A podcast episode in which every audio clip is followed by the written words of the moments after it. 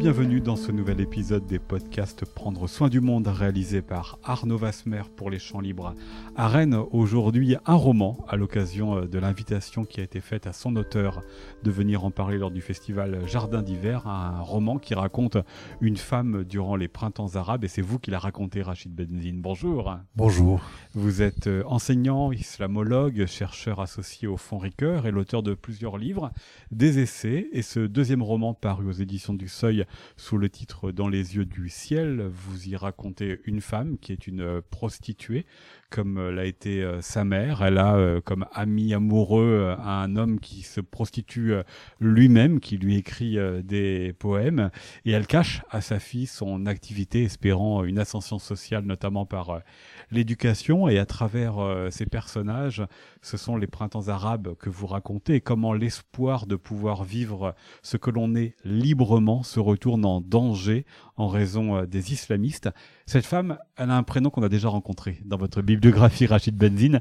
Elle s'appelle euh, Nour et donc elle porte euh, le nom de celle qui, était l'héroïne de ce qui est devenu votre pièce de théâtre Lettre à Nour. Alors quelle parenté, quel lien ont ces deux femmes, celle de ce roman Dans les yeux du ciel qui avait donc il y a une dizaine d'années près de 40 ans et celle dans Lettre à Nour qui a 20 ans s'apprêtait à, partir en Irak pour rejoindre un lieutenant de Daesh qu'elle avait épousé. Absolument, euh, vous avez raison. Tout d'abord, Nour euh, en arabe signifie euh, la lumière lunaire et, je pense qu'on traverse un temps d'obscurité, un temps où la nuit, un temps où il y a de plus en plus d'incertitudes et il faut pouvoir continuer à dire je et tout en maintenant à la fois une révolte qui se veut au service de la vie. Et euh, dans Lettre à nous, nous avions effectivement une jeune fille euh, qui fait des études de philosophie qui décide de partir en Irak rejoindre son mari djihadiste et de là-bas elle écrit à son père, alors euh, professeur de philosophie, qui lui a donné toute la distance critique et, elle parle du monde et de sa volonté de le changer. Simplement en voulant changer ce monde, elle entre dans une idéologie parce qu'en pensant que cette idéologie, c'est ça qui va lui donner les outils pour révolutionner ce monde-là. Dans les yeux du ciel, nous avons une autre Nour qui, elle, lutte contre les assignations, contre la violence qu'elle subit à travers son corps et, et finalement euh, contre euh, toutes ces violences qui empêchent les individus simplement de dire je et euh, de pouvoir ne serait-ce qu'exister. Elle est la face lumineuse, plus ou moins lumineuse de la Nour de l'être à Nour alors? Pour moi, elles, sont, elles représentent toutes les deux deux voix de femmes euh, qui se révoltent euh, contre le monde pour que les choses euh, changent. Vous les racontez à la première personne, c'est le cas ici dans Les Yeux du Ciel. Toute l'histoire est racontée depuis nous. Est-ce que c'était une évidence pour vous, homme, de raconter ce qui se passe pour ces femmes, surtout qu'il est question du corps, il est question aussi d'une autre réalité que la vôtre, évidemment?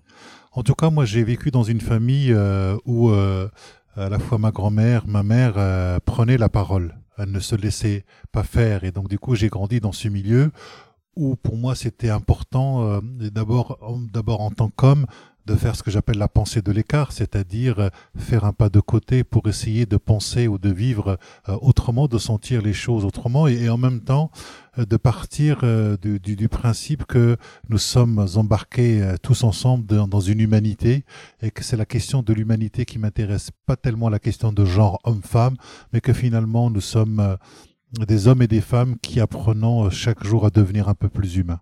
Question de l'humanité, avez-vous dit Rachid Benzine? On pourrait se demander euh, ce qui lui arrive à cette Nour, elle qui a rencontré justement plutôt euh, l'inhumanité. Vous écrivez euh, Une fois qu'on a tout perdu, l'impensable devient ordinaire, on souffre toujours, mais on ne résiste plus. Et cette Nour, elle connaît la violence depuis l'âge de 12 ans. Elle a très vite perdu son innocence. Son adolescence lui a été privée. C'est une vie où il faut quand même chercher où est sa part d'humanité.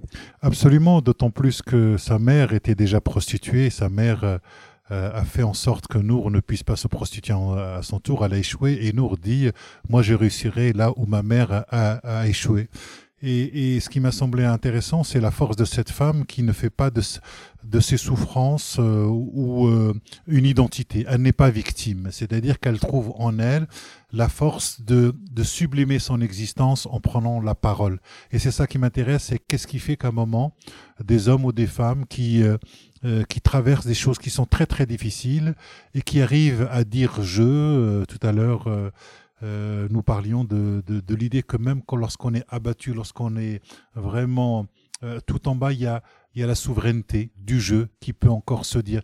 Et donc pour moi, c'était important de ne pas en faire une victime, de ne pas l'enfermer dans une attitude de victime parce que tout son parcours montre qu'elle euh, elle, n'est pas victime, elle est au-delà. Et, je trouvais ça, pour moi, intéressant de, de prendre la parole à cet endroit-là.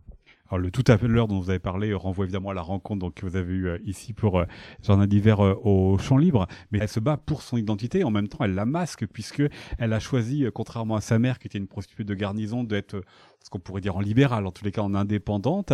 Elle a un studio dans lequel elle va travailler et pour les résidents euh, de l'immeuble dans lequel elle travaille, elle serait une avocate, euh, tandis que pour les résidents du logement qu'elle occupe, elle, une rumeur, en tous les cas, elle laisse courir la rumeur qu'elle travaillerait pour les renseignements euh, intérieurs. On pourrait se demander cette identité de cette Nour, elle est où? Parce qu'elle est triple, elle est celle de cette femme, elle est celle aussi qu'elle laisse dire de part et d'autre, et elle ne peut même pas en parler à sa fille puisqu'elle veut que sa fille ait un autre destin qu'elle-même. Pense que l'identité de Nour, elle passe par la question de l'identification. C'est-à-dire que, en fait, c'est pas tellement son métier qui la caractérise, qui la définit.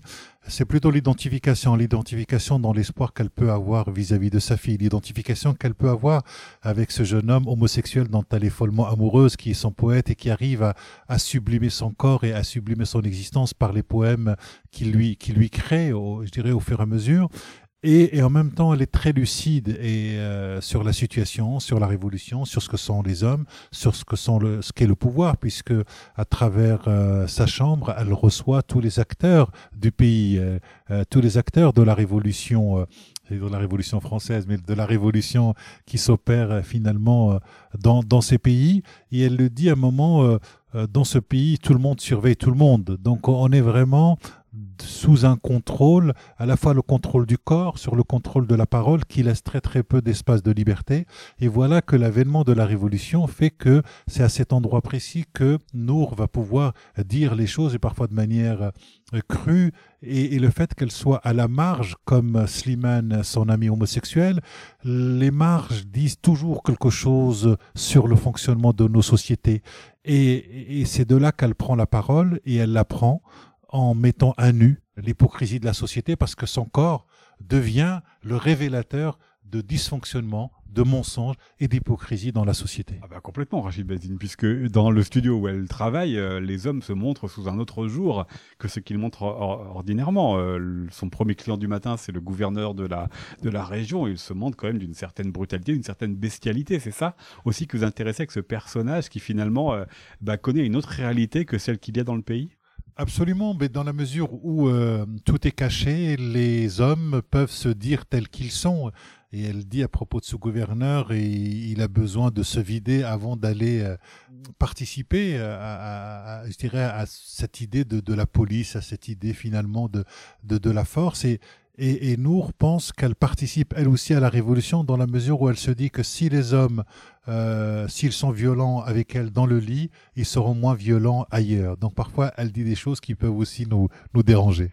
Absolument, mais ça, évidemment, on connaît votre, votre plume parfois taquine. Elle ajoute qu'elle ne vit pas dans le même monde que celui des hommes. Qu'est-ce que ça signifie pour vous?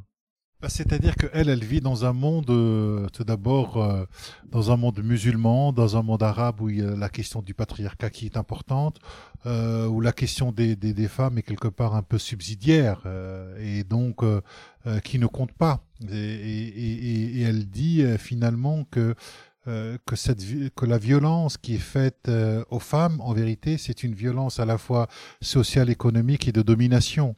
Euh, et quand je dis que le corps de, de Nour devient le miroir d'une société où elle révèle euh, finalement ce, qu'est cette société, c'est une image qui n'est pas facile à voir euh, pour les hommes.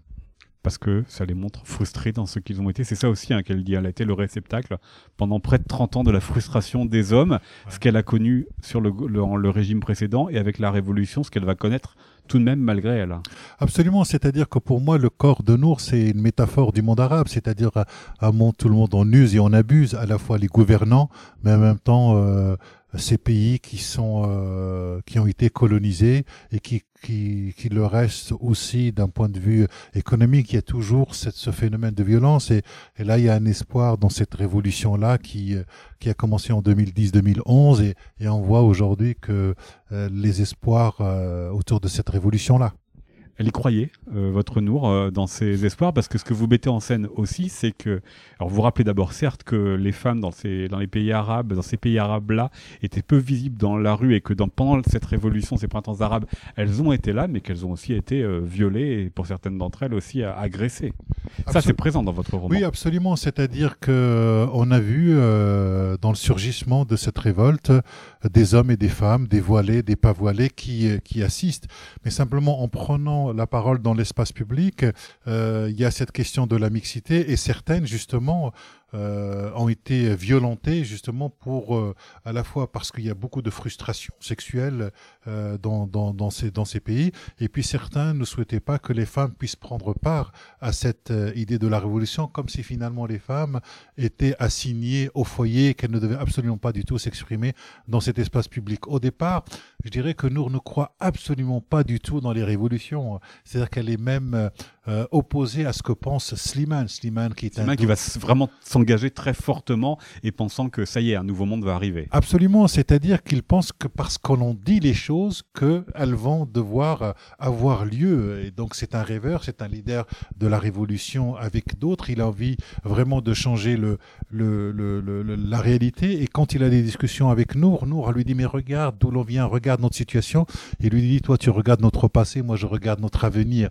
Et je trouvais ça intéressant de pouvoir avoir cette relation-là qui est très forte entre Nour et, et Slimane et cette opposition-là. Et donc, elle va commencer à y croire en descendant petit à petit, mais en même temps, elle est très lucide et elle a l'impression qu'en fait, cette révolution va faire un tour sur elle-même de 360 degrés et ça sera encore pire bien avant, bien après. Bien après, est-ce qu'elle partage alors euh, ce que lui dit un, ce que dit à un moment un, journaliste américain que finalement, loin de s'émanciper, euh, les printemps arabes veulent restaurer les tabous archaïques, à savoir l'illusion d'une société musulmane idéale et plus forte que les lumières de la modernité. Ça, c'est vraiment euh, le 360 degrés dont vous nous parler, la Rachid Benzine. Absolument. C'est-à-dire que pour moi, Nour, elle est lucide. Elle sait ce que sont hommes.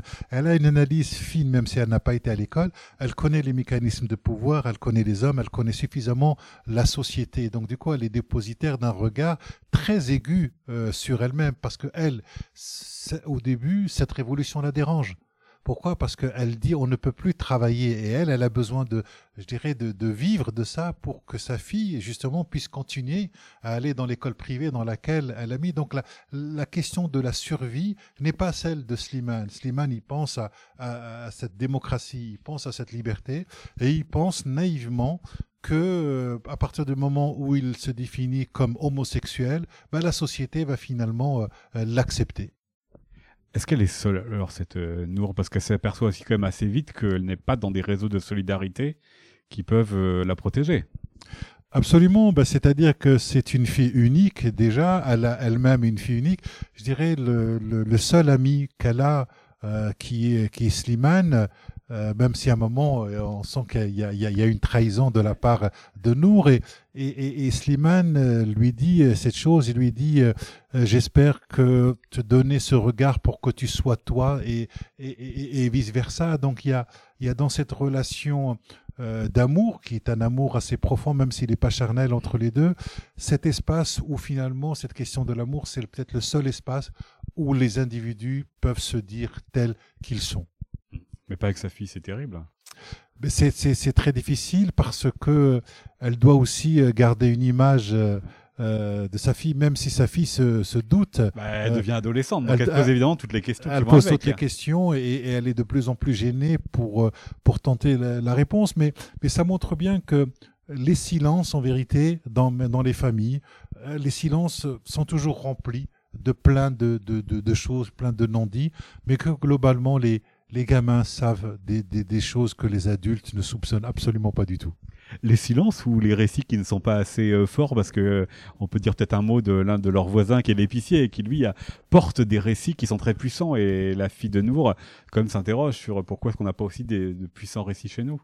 Absolument, ben, c'est-à-dire que la question du récit elle est fondamentale. Vous faites appel à ce gardien qui est aussi euh, euh, quelqu'un qui vient donner des informations à la police. C'est cette idée qu'on est dans, des, dans, dans, une société qui est complètement quadrillée et on sait qui fait quoi pour pouvoir, euh, je dirais, intervenir, sauf cette révolution que personne n'a vu venir. C'est à découvrir dans votre roman Dans les yeux du ciel, paru aux éditions du Seuil. Merci beaucoup. Merci infiniment. C'est un podcast d'Arnaud Vasmer pour les champs libres à Rennes et vous pouvez retrouver cet épisode et les précédents de la série Prendre soin du monde sur le site internet des champs libres.